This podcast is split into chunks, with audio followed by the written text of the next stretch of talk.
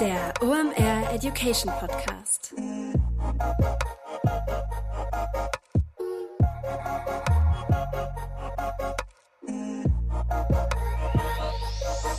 Es ist wieder Montag, Zeit für eine neue Folge OMR Education. Mein Name ist Rolf Herrmann. Ich bin der Chefredakteur der OMR Reports und heute ist eine ganz besondere Folge aus zwei Gründen. Zum einen feiern wir Jubiläum. Seit einem Jahr heißt dieser Podcast OM Education. Das heißt, ähm, ja, André ist nicht mehr allein unterwegs auf dem Format, sondern ihr habt das Vergnügen mit Tarek und mit mir am Mikro.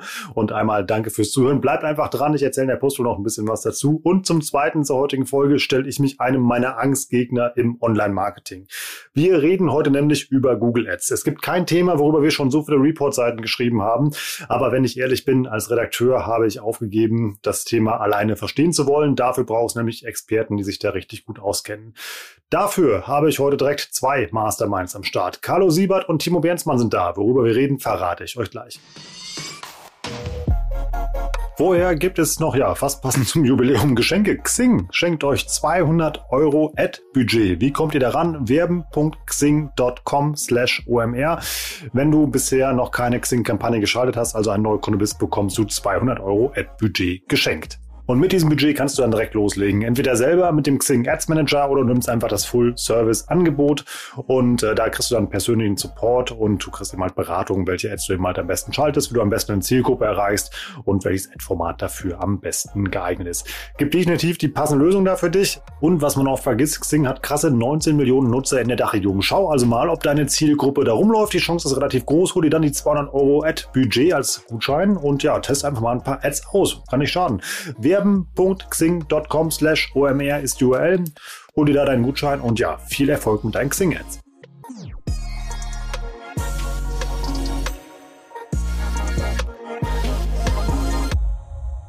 Wir reden heute über SEA, also über Google Ads. Es ist auch das allererste Mal, dass zwei Gäste hier sind, also auch eine Premiere hier in der Jubiläumsfolge. Und ganz witzig eigentlich, Carlo ist der allererste, mit dem ich überhaupt mal einen Podcast aufgenommen habe. Also eigentlich auch sehr witzig, dass das genau in dieser Episode hier ja, wieder zu einem Zusammentreffen kommt. Aber genug der Vorrede, wie gesagt, ihr merkt, es ist, äh, wir haben ein bisschen gute Laune, ist eine besondere Folge heute, ähm, denn wir reden über ein sehr kompliziertes Thema und dafür braucht es zwei kluge Köpfe, die wir am Start haben. Wir reden über die Updates bei Google Ads, die 2021 bisher so durchgeführt worden sind. Bei Google steht nämlich alles auf Kursautomatisierung. Wir reden darüber, wo das sinnvoll ist, wo das hilft und wo man vielleicht auch mal ein bisschen genauer hingucken sollte. Und am Ende wird es ein bisschen strategisch, denn wir reden mal darüber, ob es ganz cool ist, dass man als Marketer vielleicht dann jetzt nur auf der Ersatzbank sitzt, während auf dem Platz die Ads-Tore geschossen werden, oder ob man doch nicht selber lieber im Sturm stehen möchte, um ja das Ding selber reinzumachen. Echt spannend, was Timo und Carlo da so erzählen. Wir starten jetzt mitten rein in die Episode Google Ads mit Carlo Siebert und Timo Bernsmann. Viel Spaß. Hallo Carlo, hallo Timo. Hallo. Servus. Hallo. In guter alter OME Education Tradition. Sagt doch einfach mal, wer ihr seid und warum es eine richtig gute Idee ist, mit euch über Google Ads zu reden. Ich bin, wenn man es an der Stimme noch nicht erkennt, äh, Carlo Siebert und ähm, mache seit, weiß ich gar nicht, seit dem Studium. Ja, das sind jetzt schon äh, knapp, ähm, weiß nicht, über zehn Jahre, zwölf oder sowas schon. Ähm, so alt bist du schon. Ja, genau, ich bin schon, ähm, bin schon Ü30. Ähm, beschäftige ich mich mit Google Ads und ähm, mache das für viele Kunden aktiv in der Betreuung, ähm, helfe viele Kunden bei außergewöhnlichen Fragestellungen. Ja, wie bewirbt man jetzt ähm, zum Beispiel 700 Stores gleichmäßig, je nach Auslastung, solche Späße, solche Sonderlösungen, aber halt auch ganz klassische ähm, Themen oder Tracking-Themen und so weiter. Würde so sagen, habe mir so ein kleines Taschenmesser des Online-Marketings angeeignet und habe halt die längste Erfahrung in Google Ads. Genau, das, das mache ich und betreibe als Hobby noch so einen kleinen YouTube-Kanal, ähm, wo ich ab und zu einfach das, was ich im Kopf habe, als Video produziere. Und ähm, ja, Timo, wie sieht's bei dir aus? Ja, also ich mache schon über zehn Jahre Online-Marketing mit auch einem Fokus auf Google Ads. Habe ähm, für eine amerikanische Firma den deutschen Markt aufgebaut, die spezialisiert war auf die Optimierung von Google Ads-Kampagnen mit eigener Software und eigenem Kampagnenansatz und habe halt in dieser Funktion auch, ich weiß nicht wie viele Accounts gesehen, äh, geauditet und hier verschiedensten Unternehmen Strategien äh, entworfen und denen dann auch dabei geholfen, diese Strategien umzusetzen. Ähm, wir haben mit Finch auch, da sind wir sehr stolz drauf, auch schon ähm, zweimal den Google Premier Partner Award gewonnen, wo wir eben ausgezeichnet wurden als der beste Partner im Bereich Shopping und einmal in Search. Und wir waren auch diverse Male Finalist und auch darauf bin ich einfach stolz, weil ich das Gefühl habe, dass bei dieser Veranstaltung wirklich ähm, die Expertise im, im Zentrum steht und nicht irgendwelche Connections zu irgendwelchen Menschen, die diesen Award ausgeben. Ihr merkt also, wir haben da zwei richtige Schwergewichte, was das Thema SEA und Google Ads ja an den Start gebracht. Das hat auch tatsächlich einen Grund. Ich habe das eben schon gesagt. Ähm, ja, Google Ads finde ich persönlich sehr kompliziert. Ich habe ähm, in Vorbereitung auf diese Folge eben halt viel gelesen, viel gegoogelt, habe dabei festgestellt, dass es sehr viele Neuerungen und Updates gibt, ähm, die findest du auf diversen Seiten, aber ähm, es spricht keiner darüber, beziehungsweise eben halt das Ergebnis von diesen Updates wird recht wenig kommuniziert. Guckt euch auch mal eure Podcasts an, die ihr so hört in dem Bereich. Da spricht auch generell keiner drüber. Denn, das kann man wirklich verstehen, ähm, das ist ein kompliziertes Thema. Und deshalb sind Carl und Timo heute da, um uns mal zu helfen, zu verstehen, was geht 2020 eigentlich bei Google Ads ab. Ihr habt mir einen Spickzettel geschrieben. Erstes Thema, über was wir reden. Ich frage euch immer beide und ihr müsst dann unter euch ausmachen, wer antwortet. wir starten rein mit dem Thema responsive Suchanzeigen. Was ist das und äh, warum sollte ich das auf dem Zettel haben? Okay, also responsive Suchanzeigen gibt's schon eine Weile. Ähm, die große Neuerung 2021 ist eigentlich die, dass Google angekündigt hat, dass es der neue Standard sein wird. Also was ist es? Es ist letzten Endes die Möglichkeit, in einer Anzeige Google mehrere sogenannte Assets zu geben. So eine Suchanzeige besteht aus verschiedenen Elementen. Ähm, Anzeigen, Titel, Beschreibung und noch Pfade. Und jetzt habe ich eben die Möglichkeit, ich gebe einfach Google diese Assets, also eine ganze Auswahl an Anzeigen, Titeln und Beschreibungen. Und Google testet dann über Machine Learning durch, was ist die beste Kombination für welche Suchanfrage und hat somit einfach eine bessere Qualität eine, für den User, aber auch für den Werbetreibenden, weil einfach immer die beste Kombination an Anzeige ausgespielt wird. So ist der Pitch. Ist das gut oder ist das schlecht? Klingt jetzt für mich erstmal nach einer ganz coolen Sache. So irgendwie riesengroßer ABC-Test und wir schauen mal, was passiert. Sagt der Carlo auch immer, ich habe eine ganze Zeit immer vertrete ich, wenn es um Anzeigen geht, die Position, dass ich sage, da kann man sich Google zum Freund machen, weil man will an der Stelle dasselbe. Google will das, äh, den Klick verkaufen, wir wollen den Klick haben. Also warum nicht zusammentun und sagen, dann gucken wir, dass wir den Klick bekommen.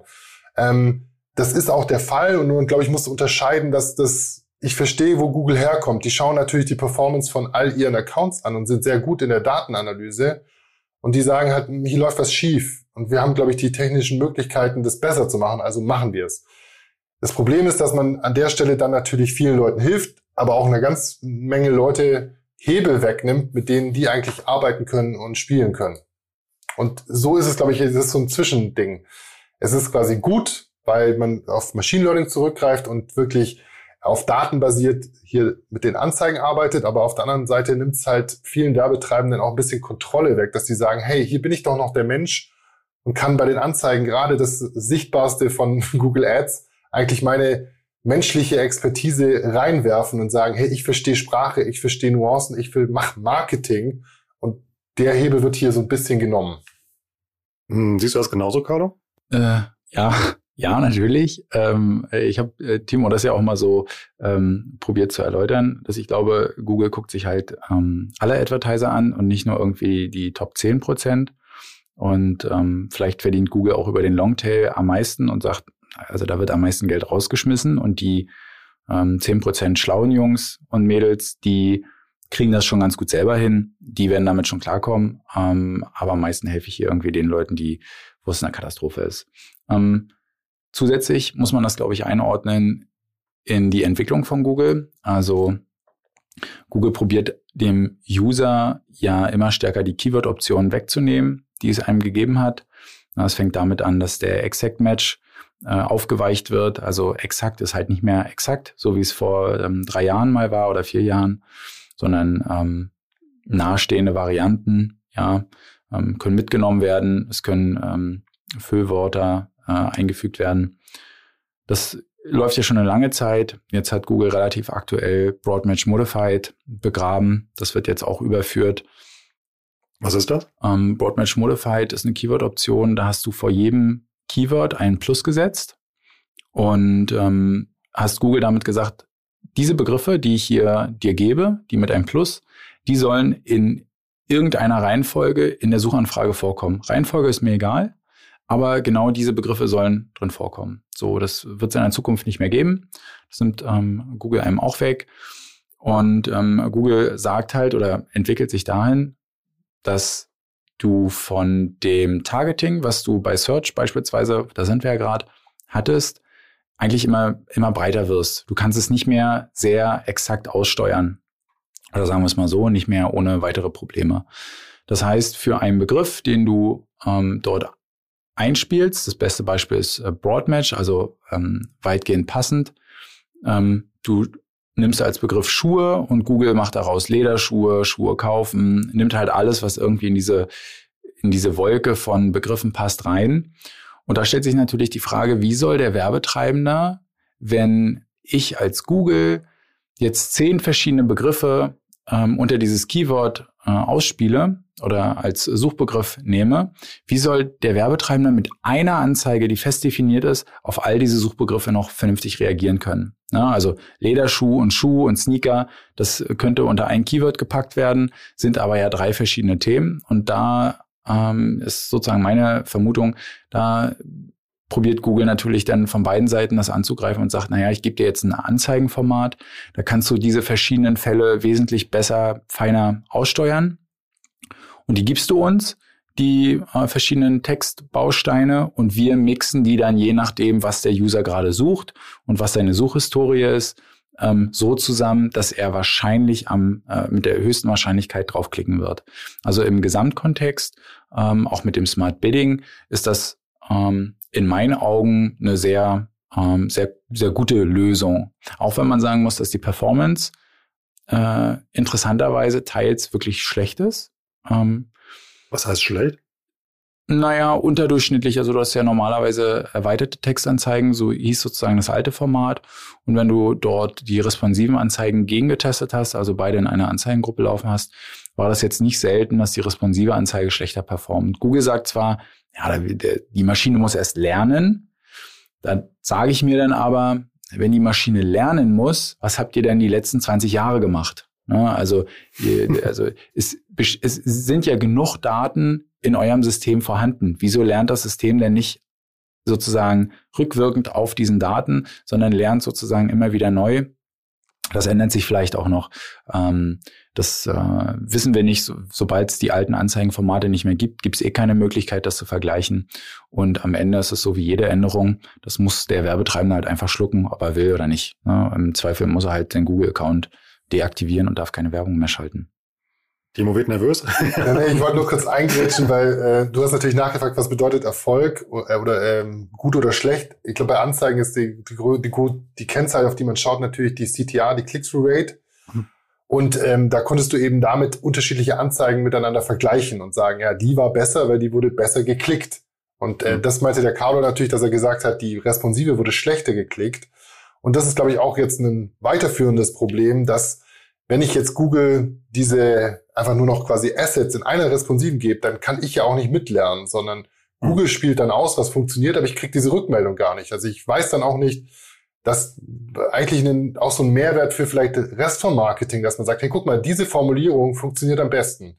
Wenn der, der bleiben wir beim Beispiel, der, der sucht nach Sneakern und wenn wir in der Anzeige davon reden, dass wir die größte Auswahl an Sneakern in Deutschland haben, dann wird das am besten geklickt. Ähm, und die, was nicht so gut geklickt wird, ist, dass wir sagen, hey, wir haben hier jetzt die folgende Marken drin. Also als ein fiktives Beispiel. Aber das wäre so ein, mhm. eine Info, die du hättest rausziehen können durch voriges System. Und jetzt ist einfach alles mehr oder weniger in diesem responsiven App drin. Und du hast viel mehr Schwierigkeiten rauszufinden, was hat denn jetzt da gerade funktioniert. Google weiß das, aber kriege ich das irgendwie selber raus?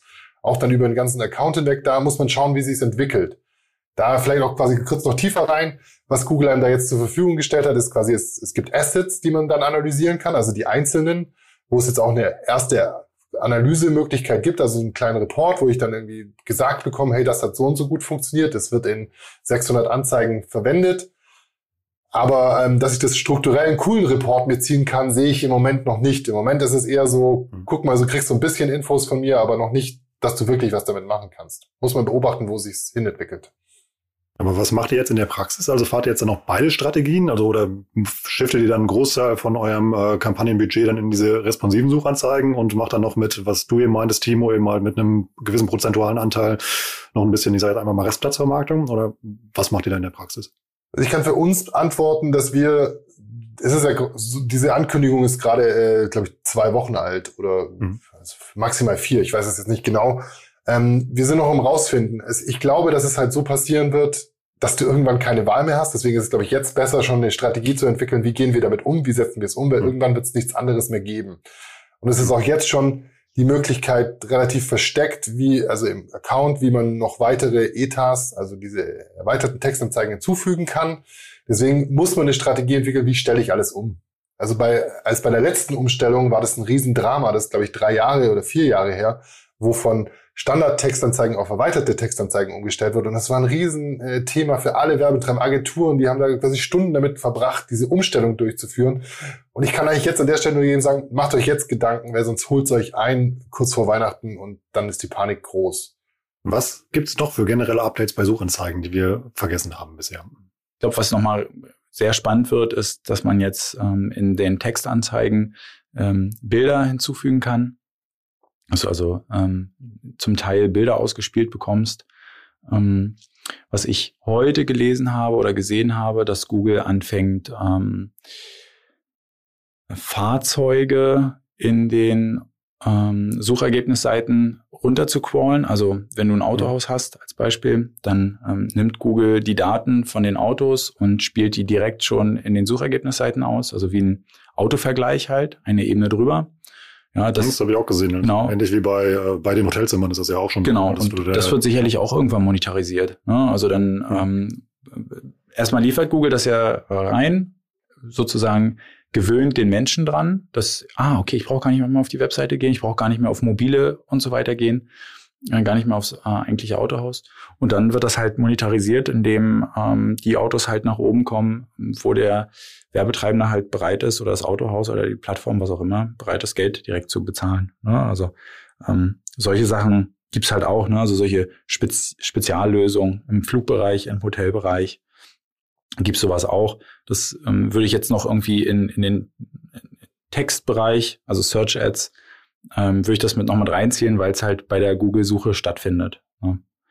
Ähm, ja, aber das, das, ist, das hört nicht auf.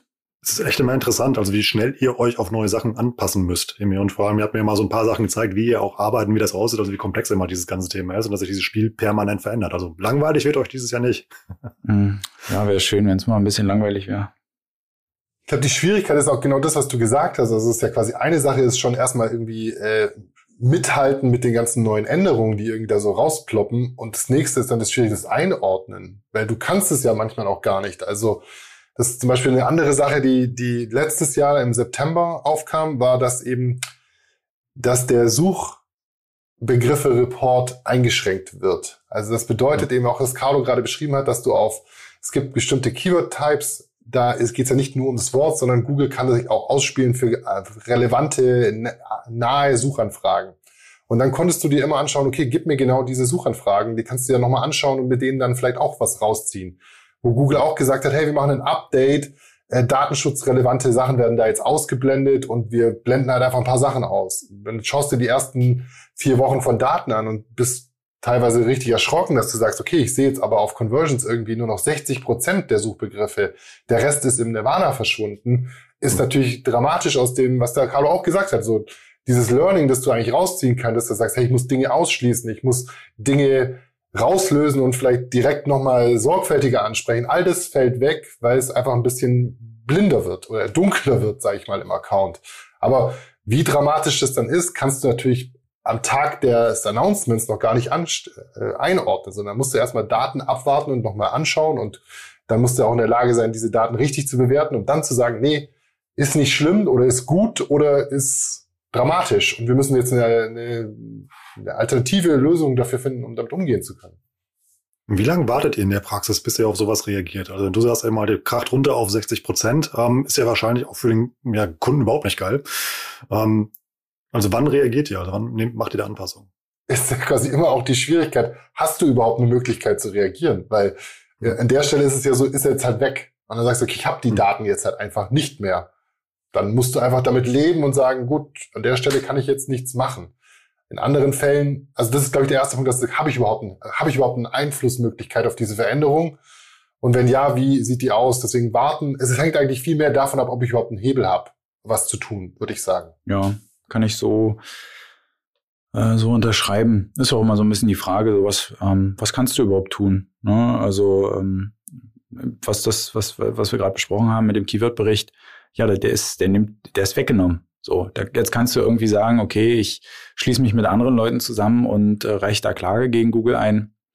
Ähm, kein, bringt ja nichts. Ja, ist die, in der Woche. Genau, ist, ist die Frage, bringt das was? Und ähm, lohnt sich das für dich als Einzelnen? Ne? Aus, mhm. aus welcher Position kommst du? Ähm, ich sag mal, der kleine äh, ähm, SEA-Manager in irgendeiner Firma, der, gut, der hat noch tausend andere Sachen, den interessiert das vielleicht gar nicht so, weil er sagt, ja, okay, gut, da hatte ich eh viel zu selten reingeguckt. Ähm, ist es halt so. Die, weiß ich nicht, weltweit große Agentur, ähm, die sagt sich vielleicht, ja gut, okay, unsere Kunden, die, ja, ja gut, das äh, vielleicht jetzt nicht so spannend. Wir werden eh nur hin und, hin und her geschmissen von Google, also bloß nicht die Klappe zu weit aufreißen.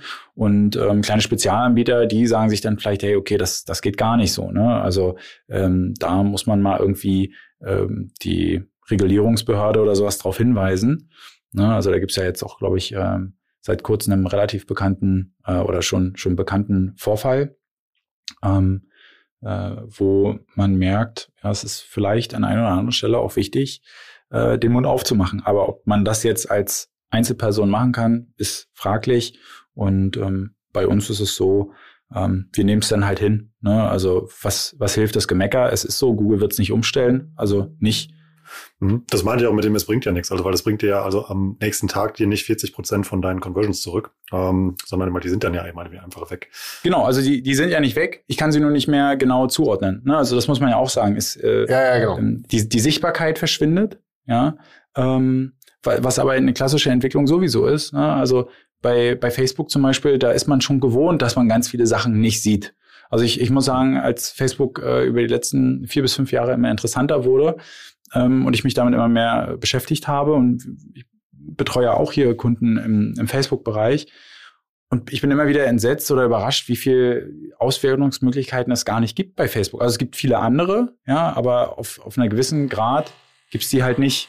Ich wollte noch kurz da einhaken, was der Carlo gerade so angeschnitten hat. Ich glaube, das ist eine Sache, die man, die ich natürlich aus meiner Position und für die Firma, die ich arbeite, natürlich schon länger vertrete, diese Meinung, nämlich dass nicht immer alles, was Google macht, natürlich auch im Interesse des Werbetreibenden ist, sondern die sind keine altruistisches Unternehmen, sondern die sind ähm, an sich selbst interessiert und ihrem Wachstum und ihren äh, Shareholders gegenüber verantwortlich. Deswegen, was gerade Carlo gemeint hat, ist, dass aufgekommen ist, dass es gerade so ähm, in den USA gibt es dieses Project Bernanke, über das man quasi auch googeln kann, wo halt aufgekommen ist in einem Texas äh, Gerichtsverfahren, dass Google quasi gesagt hat, ja, wir haben die Daten, die wir haben, genutzt, um unsere eigenen Services gegenüber Drittanbietern ähm, erfolgreicher zu machen. Das ist genau das, was ich schon immer predige, dass natürlich Google überhaupt kein Interesse hat, dass da irgendjemand äh, in den Google-Accounts quasi Sachen besser macht als Google selber und deswegen vielleicht auch manchmal Dinge manipuliert, damit ihre Lösung erfolgreicher ist, weil dann wechselt die gesamte Branche auf diese Lösungen. Ich meine zum Beispiel auch Smart Shopping und nachher gibt es keine alternativen Lösungen mehr und alles und Google kontrolliert halt wirklich alles. Google ist halt derjenige, der dir den Klick verkauft und der für eine Vielzahl von Werbetreibenden mittlerweile entscheidet, wie viel sie für diesen Klick bezahlen sollen. Das ist Irrsinn und das muss man sich schon auch bewusst machen. Und mich treibt es da dann schon ach, echt immer, da geht mir die Hutschnur hoch, wenn ich quasi höre, dass die Leute immer das so so verteidigen und sagen, ja, die Google, die haben doch die tollen Daten und die machen das schon, die machen das halt einfach besser. Also was willst du denn? Und ich denke so, ja, du gibst dich ja die absolute Abhängigkeit nach Googles Gnaden, dass die sagen, ja, du hast jetzt quasi, das ist deine Kennzahl, die du anstrebst und jetzt geben wir sie dir. Und was ist, wenn Google aber sagt, nö, jetzt, oh, der Konkurrenzdruck ist höher geworden. Diese Ziele, die du mal hattest, die sind jetzt unerreichbar. Punkt. Und du hast keinerlei Möglichkeit mehr, irgendwas selber in die Hand zu nehmen, weil alles ein riesen schwarzen Loch, riesen schwarzes Loch geworden ist. Deswegen aber kritisch, kritisch drauf und die Abhängigkeit auch so runterfahren, so gut es geht. Oder halt kreative Lösungen finden, wie ihr, eben halt, damit man eben halt ja, diesen relevanten Kanal eben halt ja weiter benutzen kann. Ich schaue nochmal auf meinen Spickzettel. Wir sollten noch reden, hattet ihr mir gesagt, über Auto-Applied Recommendations. Was ist das? Auf jeden Fall ein Zungenbrecher. Ja. ähm, ja, was ist das? Äh, vielleicht zur Einordnung. Äh, das, das passt perfekt. Ja, was für eine Überraschung. Es passt perfekt zu unserem Gespräch aktuell. Ähm, Google gibt ja einem schon in der, im Backend Empfehlungen, was man noch machen kann aus Googles Sicht, um die Performance zu verbessern. Es gibt auch so einen Optimis äh, Optimization Score oder Optim Optimisierungsfaktor. Ich weiß gar nicht, wie das jetzt genau heißt. Ähm, da können so Sachen drin sein wie, ich übertreibe jetzt mal, verdoppel das Budget, ähm, füg doch mal hier das äh, allgemeine Keyword äh, Schuhe oder ähm, T-Shirt oder whatever hinzu, um mehr Traffic zu bekommen und so weiter. Da sind teils aber auch ähm, gute Hinweise mit bei, wie zum Beispiel, hey, du hast vergessen, irgendwie Sitelinks äh, in der Kampagne hinzuzufügen. Also das muss man fairerweise auch sagen. Also nicht alles ist da irgendwie negativ zu bewerten. Und also mehr oder weniger so ein kleiner ähm, ja, Kampagnenassistent, ja. der dir sagt, was, wie du das besser machen kannst. Genau, also auch wohlgemerkt aus Googles Sicht besser machen. Ne? Mhm. Ähm, äh, klar, jeder, jeder verfolgt seine Absicht und Googles Absicht mhm. ist zum einen ähm, den Aktienkurs zu treiben und zum anderen natürlich auch irgendwie den Werbetreibenden zu helfen. Ne? Und da, da glaube ich auch dran, dass Google natürlich wieder über all ihre Accounts guckt und sieht, also die, die 90 Prozent der Leute, die vergessen das halt. Dann müssen wir sie darauf hinweisen. Ne? Also es gibt ja auch zum Beispiel bei Anzeigenerweiterungen schon automatisierte Anzeigenerweiterungen. Wissen viele gar nicht. Ja, Google kann automatisiert schon Anzeigenerweiterungen ausspielen, wenn ich sie vergessen habe. Ja, also ähm, viele Sachen macht Google auch einfach. Aber klar, warum am Ende wieder? Natürlich, dass mehr Leute auf die Anzeigen klicken. Ähm, was jetzt. Äh, Wie entscheidet ihr, was ihr da auswählt und was ihr da nicht auswählt, wenn ihr da Vorschläge bekommt? Ähm, also ich äh, selber schaue einfach nach, ist das irgendwie nachvollziehbar? Ja, also wenn ich jetzt eine Anzeigenerweiterung irgendwo vergessen habe, dann sage ich ja gerne, danke, äh, guter Hinweis, habe ich tatsächlich übersehen. Wenn Google mir empfiehlt, irgendwie, ähm, weiß ich nicht, das Budget zu verdoppeln, obwohl ähm, man vielleicht sagt, nee, wir sind noch gar nicht so weit. Ja, also die, die Zahlen, die fürs Unternehmen wichtig sind, ähm, muss man ja auch sagen, wird ja immer schwieriger. Durch Cookie Banner siehst du nur noch die Hälfte des Traffics, dann siehst du von dieser Hälfte des Traffics auch nur noch die Hälfte in dem Suchanfragebericht. Also siehst irgendwann am Ende nur noch ein Viertel der Daten und musst das hochrechnen. Ähm, also da können die Empfehlungen auch einfach ein bisschen ähm, weltfremd sein. Das, das hängt also wirklich von der Empfehlung selbst ab. Und um jetzt um dieses, dieses Auto-Applied ähm, noch ins Spiel zu bringen, wie der Name schon sagt, es geht halt darum, dass ich Google erlauben darf, ja, darf, äh, dass Google an meinen an meinem Account rumspielen darf. Ne? Also darf zum Beispiel dann, ähm, ja, ich, ich habe mir die alle gar nicht, Timo weiß es vielleicht besser, da hat da irgendwie nochmal was offen, ähm, darf zum Beispiel redundante Keywords entfernen. Ja, also wenn ich jetzt irgendwie ein Keyword habe, zweimal in einer, in einer Kampagne oder sowas, das ist identisch, habe ich nicht aufgepasst. Ich dachte, ich habe es noch nicht hinzugefügt, füge es nochmal hinzu. Google sieht das und ich kann Google erlauben, automatisch das zu entfernen. Ne? Timo, möchtest du das ein bisschen ähm, intensivieren? Ja, also ich meine, das, das ist jetzt so ein Beispiel, das macht absolut Sinn, wo man sagt, ja, hey, das ist ja ein super Service, das ist cool, das schalte ich an. Aber da sind halt auch ganz wilde Sachen dabei, wie zum Beispiel, dass du sagst, ähm, adjust your CPA Targets, also dass quasi das CPA-Ziel von Google beeinflusst wird, wo man sagt, äh, hey, Moment mal, hey, Moment mal, also ich, ich weiß ja, was mein, mein Ziel CPA ist. Und jetzt quasi Google sagt, nur hey, ich habe mir das angeschaut und ich glaube, du solltest den jetzt irgendwie mal um 10 Euro erhöhen, dann kann es sein, dass das das ist halt zu wild. Also da finde ich, das ist wirklich zu wild. Und so, so sind es, glaube, diese Range ist genau so da, dass man auf der einen Seite sagt, hey, mach mal was ganz Sinnvolles, hey, du hast hier einen Zeitlink ver vergessen, ich habe dir einen hinzugefügt aus der Kampagne, der wo ich gesehen habe, der hat am besten funktioniert. Das macht Sinn, aber dann so Eingriffe in die klare Steuerung und Zielsetzung des Accounts finde ich problematisch. Also ich höre daraus immer, die, die Empfehlungen machen schon Sinn, sich damit zu beschäftigen, aber dann im, im Einzelfall zu entscheiden, was immer zu meiner Kampagne oder zu meinem Ziel passt und dann bewusst auszuwählen.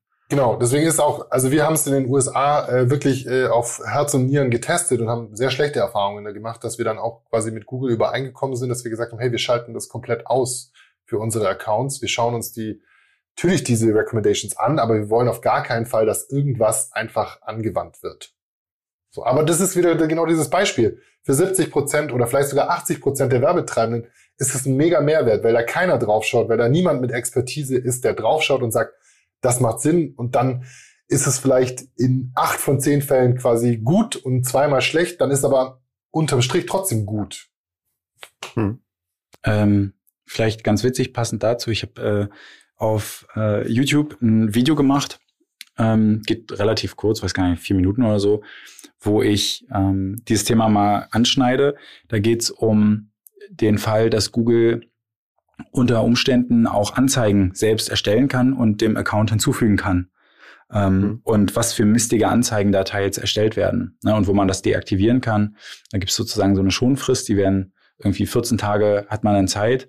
Und wenn man da nicht in, in der Zeit äh, reagiert und sagt, nee, möchte ich nicht, dann stellt die Google automatisch rein. Und das ist sehr, sehr abenteuerlich, was da teils dann genommen wird. Und auch die Performance. Ähm, also das muss man schon sehr differenziert betrachten. Ja. Ähm, und dann, aber am Ende muss man auch ehrlich sagen, muss man es halt auch ausprobieren. Ne, also es kann sicherlich für, für den, wie gesagt, für den total überarbeiteten SEA-Manager, der ähm, zufällig nicht nur SEA macht, sondern sich um die Facebook-Ads noch kümmert und SEO jetzt auch noch aufgebraten kriegt und ähm, ähm, noch fünf andere Sachen machen muss und dann gleichzeitig aber nur irgendwie halbtags geht, weil Kurzarbeit angesagt ist. Äh, für den kann das dann natürlich ein Segen sein, weil er sagt, oh Gott, ey, dann muss ich mich da jetzt nicht mehr so intensiv drum kümmern. Ähm, äh, dann darf man sich aber natürlich auch nicht wundern, wenn irgendwie äh, sowas auffällt oder dann kriegt man irgendwie einen Screenshot vom Chef, was ist das hier für eine mistige Anzeige oder so. Ähm, also es wie gesagt, da, da gibt es, glaube ich, viele verschiedene Perspektiven, die man für eine vernünftige Betrachtungsweise damit äh, äh, mit einbeziehen muss. Kurze Unterbrechung, danach geht's weiter. Was ich wirklich gerne können würde, wäre coden. Wenn ich gucke, was unsere Jungs und Mädels da in der IT so zusammenbasteln, das finde ich immer sehr faszinierend. Ich habe aber keine Ahnung, wie das funktioniert. Lernen könnte ich das bei Ironhack. Die sitzen in Berlin und sind eine der führenden Coding-Schulen weltweit. Ähm, man muss aber nicht nach Berlin dafür fahren, um das Coden zu lernen. Die haben einen Remote Campus dafür. Das kannst du also auch ganz gechillt aus dem Homeoffice machen und das Ganze in Voll- und in Teilzeit.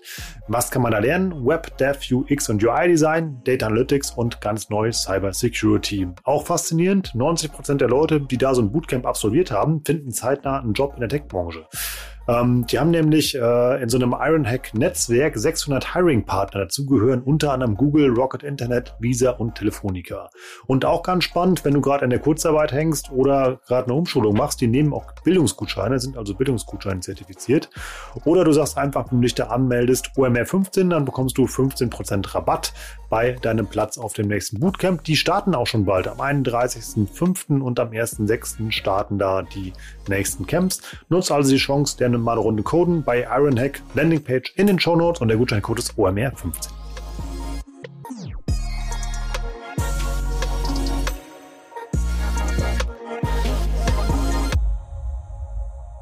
Eigentlich ganz interessant, weil eigentlich alles, was ihr gerade so berichtet habt, geht ja wirklich in den Bereich Automatisierung. Es stellt sich ja immer die logische Frage, eben halt, das sieht man ja bei jeder Plattform. Eben halt, das ist ja, ist ja sogar, ist aus Plattformsicht ja sogar eben halt der Konsequenz und beste Schritt quasi mal, mich, was willst du eigentlich machen? Sag's mir quasi, man gibt mir dein Budget und ich mache schon den Rest, weil ich kenne meine Nutzer ähm, eben halt am besten, ähm, wie du es eben halt ausspielen kannst, wie man, wie man eine Ad gestaltet und, und solcherlei Dinge.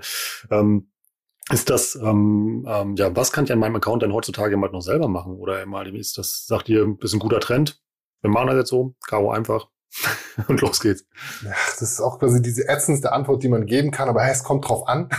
aber es, in hm. dem Fall kommt es halt wirklich so sehr drauf an. Es kommt drauf an, wer du bist, wie groß, wie wichtig ist der Google Ads Kanal für dich als Unternehmen, was sind deine eigenen Ressourcen, die du zur Verfügung hast, menschlich, aber auch budgettechnisch und davon lässt sich dann halt irgendwo ableiten, was du jetzt tun solltest, auch in deinem Account. Und genau das ist, glaube ich, das, was wir eingangs auch schon beschrieben haben. Also es gibt schon noch jede Menge Hebel, die du betätigen kannst. Die sind halt mhm. aber dann manchmal aufwendig, die braucht, braucht man Expertise dafür, um sich diese Hebel auch nutzbar zu machen. Und ähm, das ist sozusagen diese, das ist, glaube ich, die Herausforderung in 2021, diesen richtigen Mix zu finden. Erstens, wer bin ich und wo will ich hin mhm. und wie erreiche ich dieses Ziel bestmöglich. Und da gibt's ja, das ist genau diese Herausforderung herauszufinden, hole ich mir eine Agentur, hole ich mir ein Inhouse-Team, was macht die Agentur mit welcher Technologie, was macht das Inhouse-Team mit welcher äh, Technologie und welche Hebel mache ich mir nutzbar und nutze sie dann auch. Also ein Beispiel ist für mich immer, Remarketing-Listen. Das ist auch so, dass Google mittlerweile sagt, hey, macht euch keinen Stress, gebt mir einfach nur sozusagen eine Remarketing-Liste, einfach nur, dass diese Tag aktiv ist. Und innerhalb diesen, da werden ganz viele User gesammelt und ich kann dann schon rausfinden, der, ich identifiziere dann einzelne User da drin raus. Nämlich den einen, der vor sieben Tagen quasi was in den Warenkorb gelegt hat und jetzt nochmal auf der Suche unterwegs ist und sagt, ah, ich suche immer noch nach diesem Produkt, was ich eigentlich da in den Warenkorb gelegt hat, dann ist Google in der Lage zu sagen, hey, mach dir keinen Stress, für den biete ich jetzt das Dreifache, weil ich genau den in dieser Riesengruppe Remarketing-Liste identifiziert habe und kümmere mich darum. Andere können aber, jetzt kann man aber auch den Weg gehen, dass man sagt, ich lege mir eine ultragranulare Remarketing-Listenstruktur an, wo ich genau das mir selber abbilde, wo ich sage, ich ich erfasse Leute, die was in den Warenkorb gelegt haben in den letzten sieben Tagen, 14 Tagen, 30 Tagen, 90 Tagen und spiele mit denen selber, weil ich die über eigene Kampagnen anspreche, mit eigenen Texten, wo ich sage, hey, äh, das, dann kann ich daraus einen Hebel ziehen und quasi vielleicht besser sein als Google, ist aber mit Aufwand mhm. Ähm, quasi verknüpft, dem ich aber auch quasi in der Lage sein muss zu leisten. Warum nicht beides machen? Also eben halt irgendwie automatisiert sich, äh, sich neue Kunden generieren lassen und irgendwie die dann selber pflegen? Auch das ist genau das, was ich meine. Es ist quasi, du musst diese Mischung, glaube ich, finden, dass du zum Beispiel ähm, DSA-Kampagnen, diese, wo du Google eigentlich nur äh, die Webseite gibst oder bestimmte Teile deiner Webseite und sagst, hey, schau doch mal dir die Webseite an und find raus, was für Keywörter da passend sein können und buch diese Keywörter automatisch ein und bring mir darüber Nutzer. Dann kannst du das machen und du musst es aber dann halt so schlau machen, dass du sagst, ja, aber ich schließe alle Keywörter, die ich schon belegt habe, davon erstmal aus, damit es keine da Überschneidung gibt oder Google sich selbst bevorzugt, weil du sagst, ich habe hier ein Keyword entdeckt, das, auf das bietest du aber in einer anderen Kampagne und dann sagt Google, oh, hier ich hm. zahle ich aber einen Euro mehr dafür, weil das ist gerade so wichtig. Äh, genau so musst du dir, glaube ich, die Automatisierung zunutze machen. Genau das gleiche mit den Ads, dass du sagen kannst, ja, da mache ich mir immer so diese Teilbereiche rauspicken und sagen, das nutze ich, das nutze ich, das nutze ich, um dir sozusagen dein eigenes Konstrukt zu bauen. Das ist die, die Herausforderung 2021 aus meiner Sicht. Was denkst du, Carlo? In zwei Jahren dann irgendwie dann doch auf die einsame Insel, weil alles automatisch geht? Ja, das ist ja so eine Predigt, äh, mit denen nerv ich schon alle, äh, alle Personen in meinem Umkreis. Ne? Mein Job äh, bin ich bald los und ähm, sagt Timo ja auch regelmäßig, ja Timo, was machst du, wenn, wenn Google einfach die, äh, die API von euch äh, oder für euch sperrt? Ne? Also das ist ja sozusagen Finch basiert ja auf den Datenaustausch. Ne? Der, der kommt ja gar nicht mehr an die Daten ran oder wenn gewisse Sachen einfach nicht mehr erlaubt werden. ähm, mu muss man natürlich sagen, zum einen, äh, ja, bis jetzt äh, gibt es immer noch genug Bedarf, ja, ähm, auch in einer automatisierten Welt ähm, muss man ja wissen, dann verschieben sich sozusagen dann einfach nur die Probleme. Denn ähm, wenn man davon ausgeht, okay, in Google kann ich jetzt nichts mehr drehen, da werfe ich oben das Geld rein und unten kriege ich die Conversion raus. Wo kann ich denn jetzt noch ähm, weiter optimieren? Also das, ähm, ich glaube, das hört da nicht auf. Ähm, insgesamt mittlerweile bin ich so, dass ich sage, ja gut, wenn es wenn einem das halt weggenommen wird, irgendwelche Optimierungsmöglichkeiten, dann ist das so. Ähm, da muss man halt selber irgendwie zur Potte kommen und schauen, wie passe ich mich auch an. Ne? Also das ist ja das größte Problem auch von großen Unternehmen, dass sie sich der Umwelt nicht anpassen. Ähm, das halte ich dann irgendwie für, für notwendig. Das muss jeder selbst machen. Jeder muss sich auch selbst weiterbilden. Ja, also die ganzen Leute im SEA-Management, die gerade da sehr hohe Expertise haben, ähm, die sollten ja zumindest schlau genug sein, das zu verstehen dass dort immer weniger zu tun wird und dann in eine andere Richtung gucken. Ne? Aber wenn ich die Grundprinzipien von einem Kanal verstanden habe, dann kann ich das ja relativ gut auf andere Kanäle auch äh, anwenden.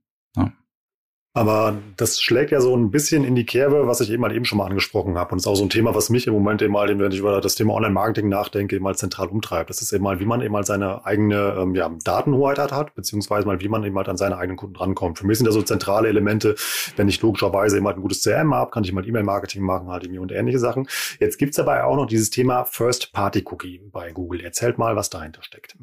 First-Party-Cookie, was kann ich dazu sagen? Ja, also ähm generell auch ein Thema, ähm, wo ich glaube ich mich mit zu wenig beschäftige, ähm, ist aber auch dem Fakt geschuldet, dass das so wie alle anderen Sachen auch ein, ähm, ein Problem ist, was der, was einfach vom Markt jetzt getrieben wird.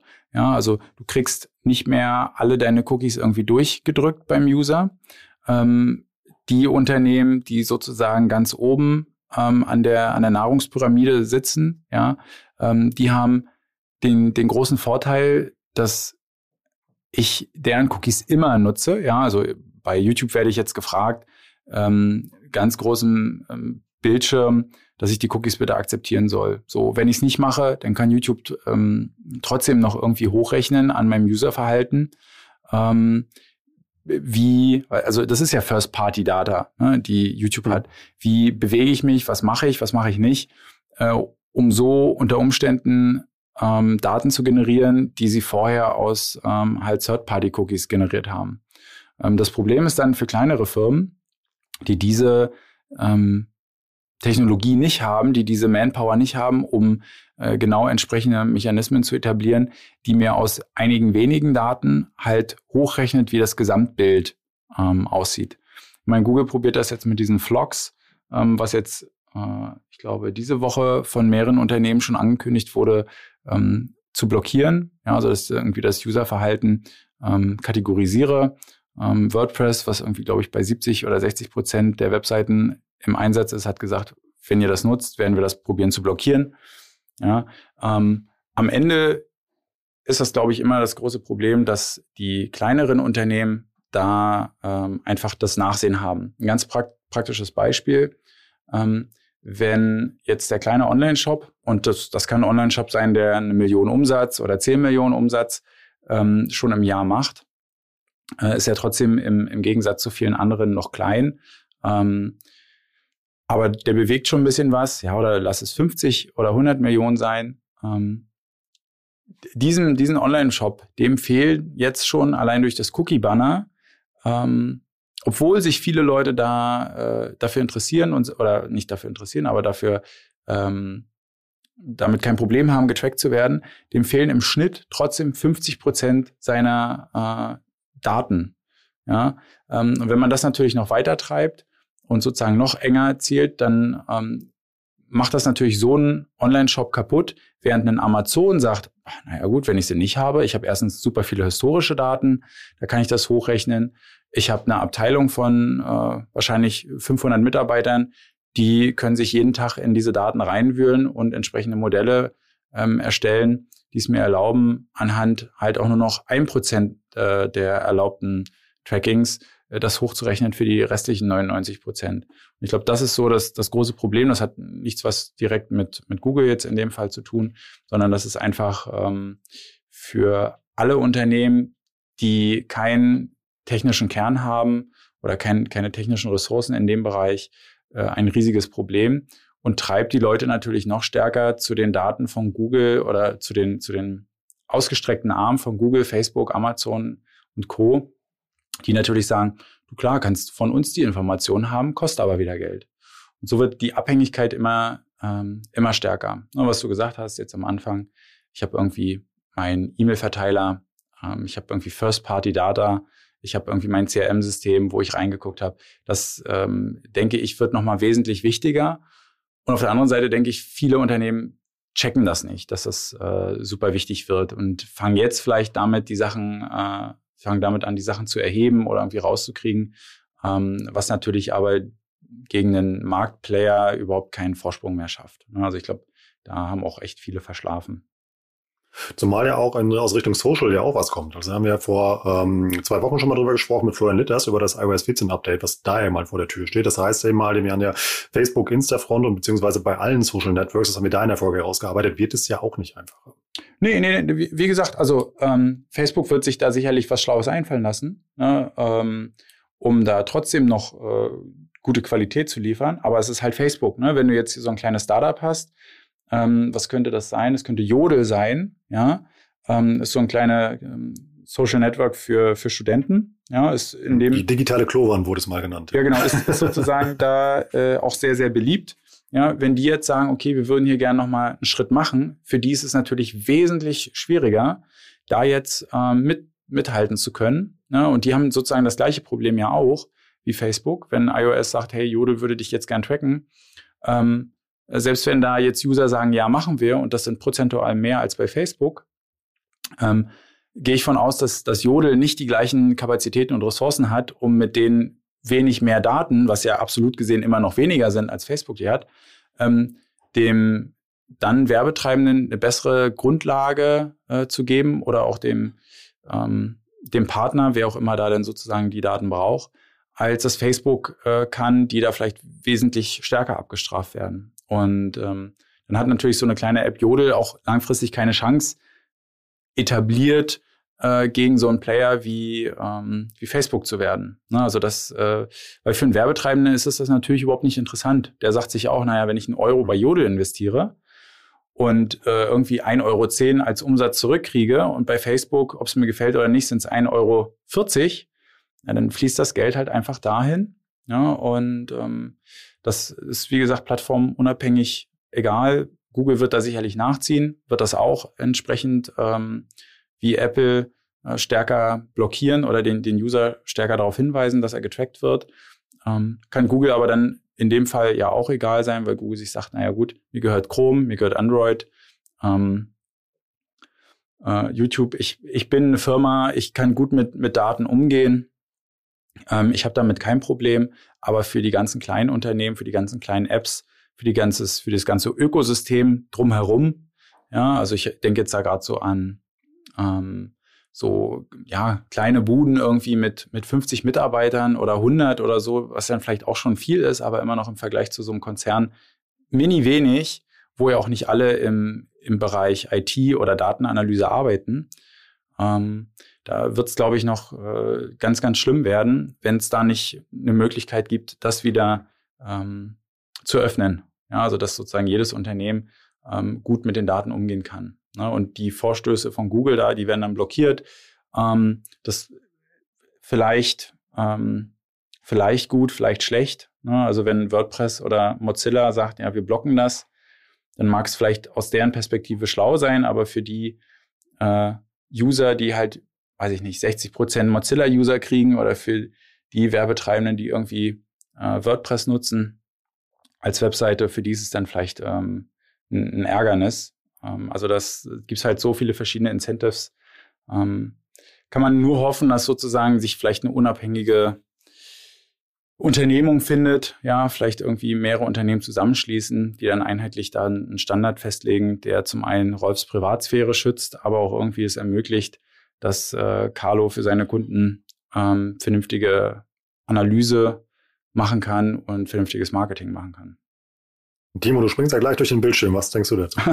ich wollte eigentlich auch nur noch quasi eine Sache hinzufügen, die, äh, wenn der Carlo die ganze Zeit um die Kleinen sich Sorgen macht. Also man muss sich, glaube ich, aber auch äh, um das Ökosystem ein bisschen Sorgen machen, weil dieses riesige Display-Werbungs-Ökosystem äh, dadurch natürlich massiv ähm, beeinträchtigt wird. Und ich glaube, ja, das äh, kann man jetzt Privatsphäre wollen, finden wir alle gut, aber ich finde, das ist, ähm, wir haben schon eigentlich genug Schutz vor der Privatsphäre. Es ist immer, es geht immer, dass du ein Teil von einem, von einer Masse bist, wo ja quasi du, du wirst halt identifiziert als ähm, nicht als Timo Bernsmann München, sondern ich werde halt quasi irgendwie, da ist jemand Anfang 20, gut aussehend.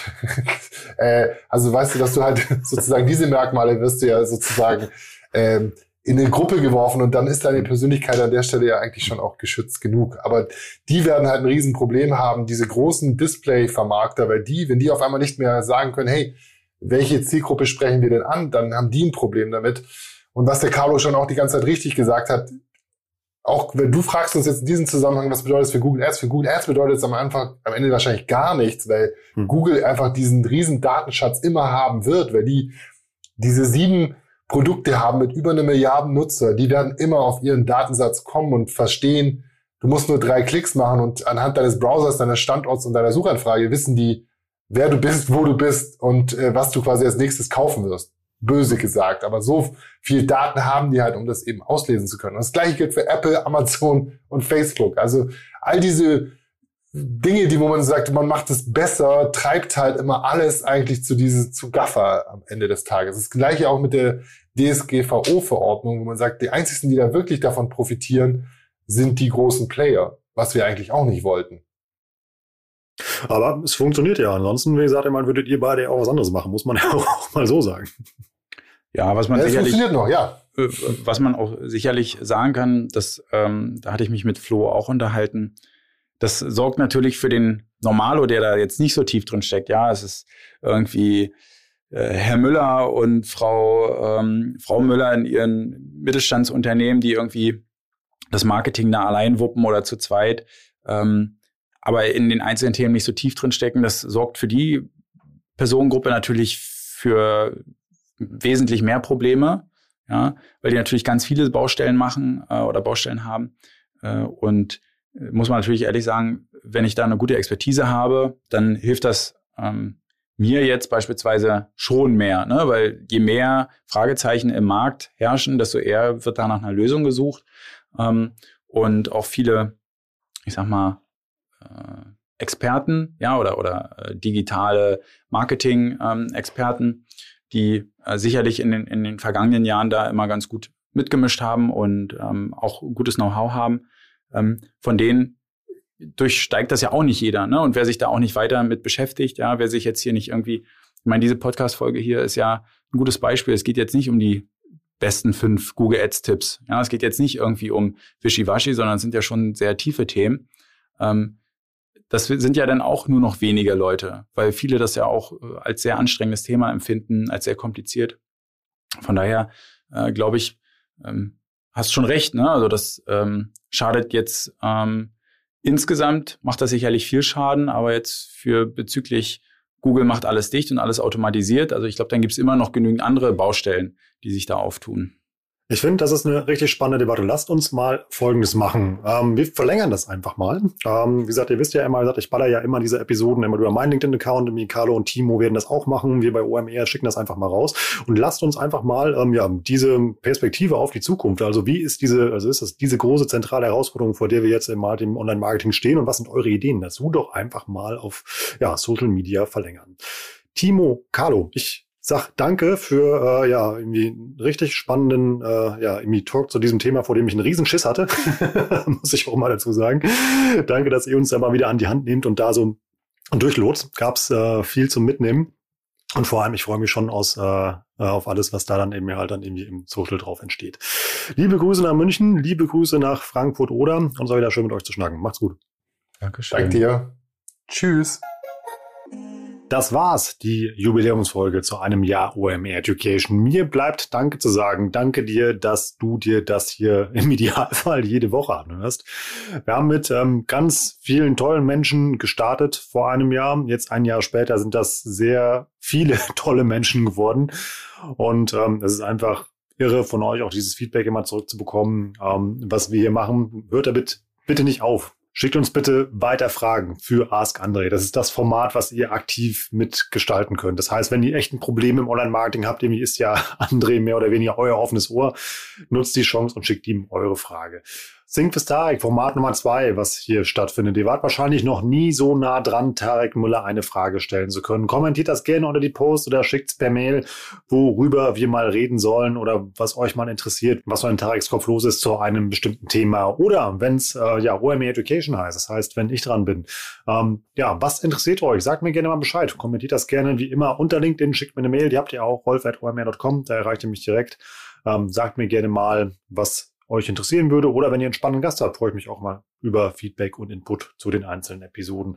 Wenn ihr uns was schenken wollt zum Jubiläum, geht einfach mal auf äh, ja, den Podcatcher eurer Wahl, lasst da mal eine Bewertung da, schreibt uns eine Bewertung bei iTunes.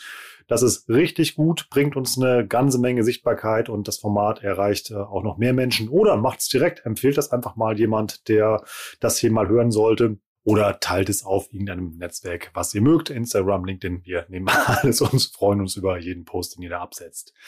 Auch noch ein Danke an alle Experten, die sich hier vors Mikro getraut haben. Für viele war das übrigens auch der allererste Podcast, den sie aufgenommen haben. Und ähm, ja, echt tolles Wissen, was ihr immer mitbringt und das mit mir und den Hörern teilt. Das macht einfach nur unglaublich viel Spaß. Zu guter Letzt mal ein Dankeschön an alle Menschen, die ihr ja nicht hört. Das sind äh, ja bei Ask André, Erik Siegmann und Kai Rieke, die ihn da bei euren Fragen supporten. Dann Stefanie bei About You, die die ganze Koordination mit Tarek mit übernimmt.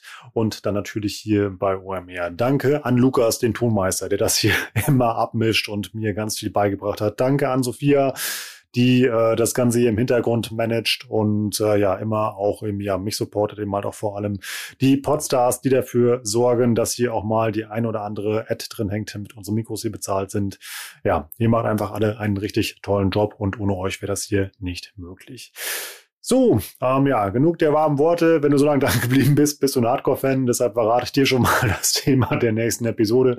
Da ist Adils bei zu Gast und wir reden über TikTok. Eins meiner Lieblingsthemen. Könnt ihr euch da freuen. Richtig cooler Content. Ich sag Tschüss aus Hamburg und ja, freue mich aufs nächste Jahr mit euch. Ciao.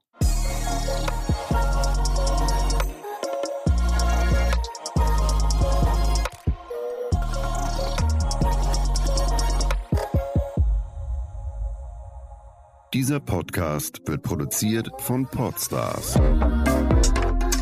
bei OMR.